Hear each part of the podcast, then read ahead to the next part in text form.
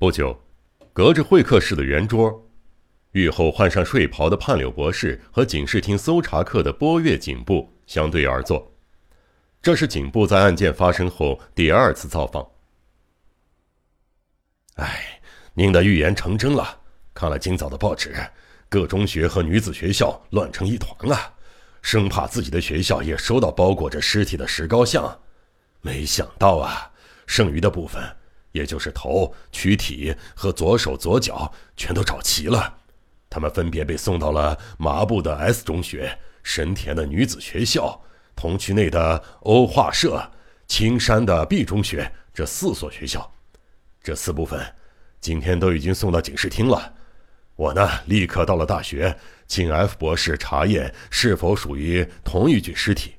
不过，如果把六个切口合在一起，想必正好可以拼成一个女人。这一点哪怕是外行人也看得出来呀。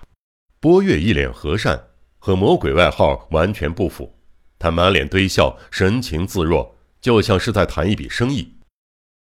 实在太夸张了，这家伙简直就是胆大包天，还不知道死活。再不然，他就是个疯子。对了，调查方面有什么进展吗？和对方相比，博士不动声色，以公式化的口吻说道。哎，我们当然已经通知了各个警署，汇总了在关东大楼了解到的道源的特征，特别对市内各车行发布了通缉令，寻找那天道源和方知在两国桥附近搭乘的汽车。他们在两国桥下车，唯一的原因就是为了隐藏自己的去向，所以中途要换一辆车。两国桥附近的 S 厅，我们已经彻底翻了个遍。还没有找到任何有效的线索啊！你们倒是切入了一个很好的侦查角度，结果呢？目前还没有新发现。此外，道元租下关东大楼的事务所呢，购买家具和艺术品的商家，我们也查过了，但他的设想实在是太周到了，每家店都是打电话订的货，没有露过面，当然也是头一次做生意。没有一家之前就打过交道的。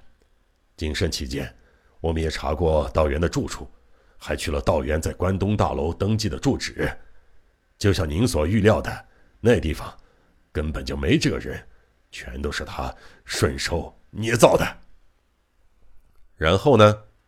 唉，就这样，我们无从下手，甚至可以说，在没找到他们从两国桥搭乘的车子之前，调查。看不到任何希望，不过这案子非同小可，报纸也连篇累版的报道，高层意见很大呀，最后压力全汇到我这儿来了，我都快疯了。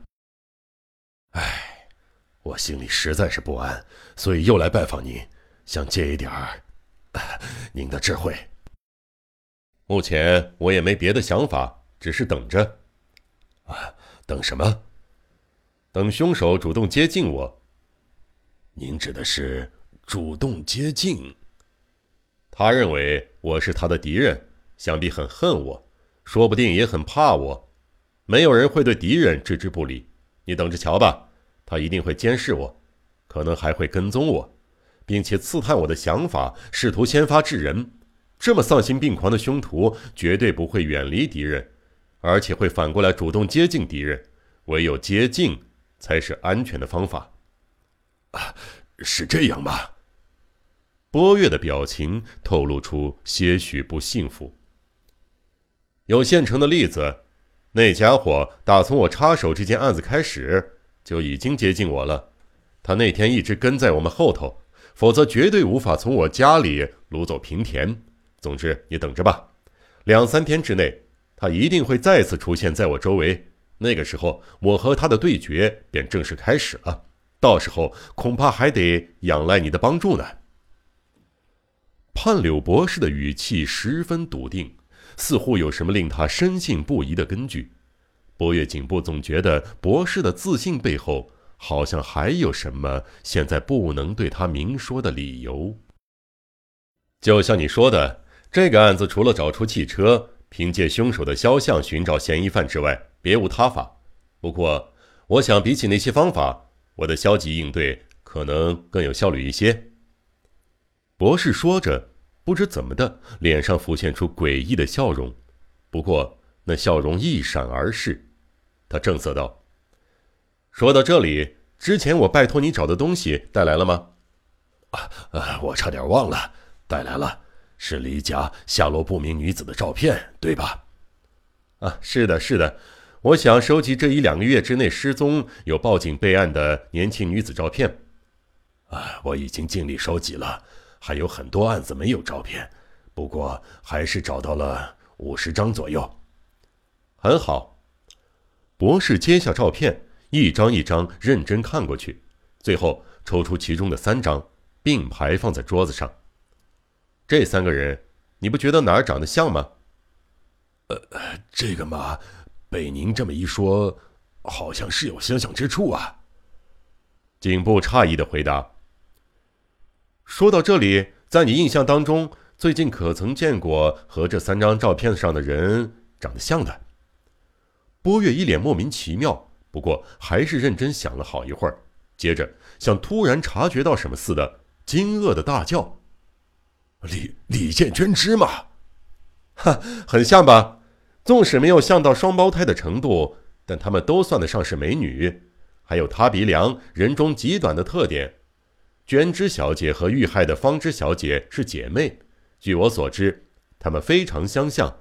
也就是说，被害者方芝小姐和照片上的这三个女孩拥有特征相似的五官。呃，可是我还是不明白您的意思呀。波月对于博士迂回曲折的说法颇为不解。这只是我个人的假设，从心理层面上虽然能找到根据。但就一般人的想法而言，这很容易被归类为空想。总之，我认为这次的凶手也许类似西方人所谓的“蓝胡子”那种变态。蓝胡子是个统称，比如臭名昭著的法国蓝胡子兰德鲁，目的是女人的财物。但这次凶手的用意似乎并不在此，他只是一个接一个的和女人发生关系，再加以杀害。他是个残忍的变态杀人狂。所以，我猜这也许不是他头一次杀人，说不定过去已经有多人受害，只是没被发现而已。这话是什么意思啊？因为他面对的是一个与自己并无夙愿的女孩，他只是看到招聘启事来应聘的陌生人，这样的人他都能杀害、分尸，甚至加工尸块分送到不同的地点。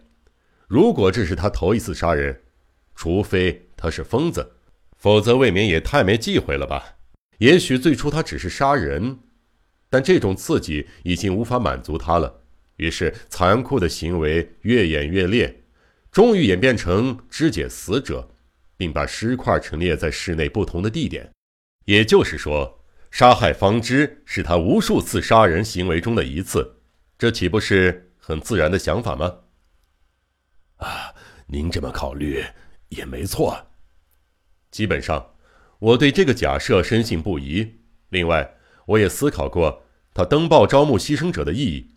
首先，当然是为了不留下线索，因为再没有比杀害毫不相干的人更安全的了。其次，这样可以选出最合乎他口味的女人。就选中方知小姐这个结果来看，方知小姐的长相肯定是凶手喜爱的类型。可是。方知小姐其实有个很明显的特征，那就是塌鼻子，人中极短。于是，我立刻联想到失踪少女的照片。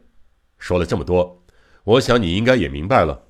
我现在选出的这三张照片中的少女，如果重新梳理一遍她们当初失踪时的状况，说不定可以间接查出凶手的身份。这当然只是假设，不过。目前你们也没有明确的线索可以追查，所以我认为你们可以尝试在这个方面付出与寻找那辆凶手搭乘的车子同等的努力。这个方向应该没错。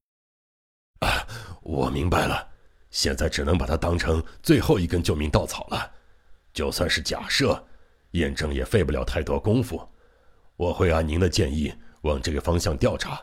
谢谢。来拜访您，果然是有收获啊！您还说什么想法也没有，这不是已经架构出相当完整的推理了吗？哈哈哈哈哈！波月警部说着，露出笑容，但他的心里并不那么相信博士的假设。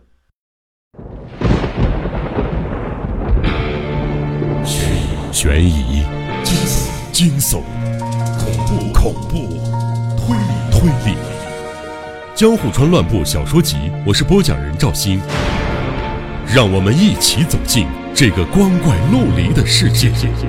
光怪陆。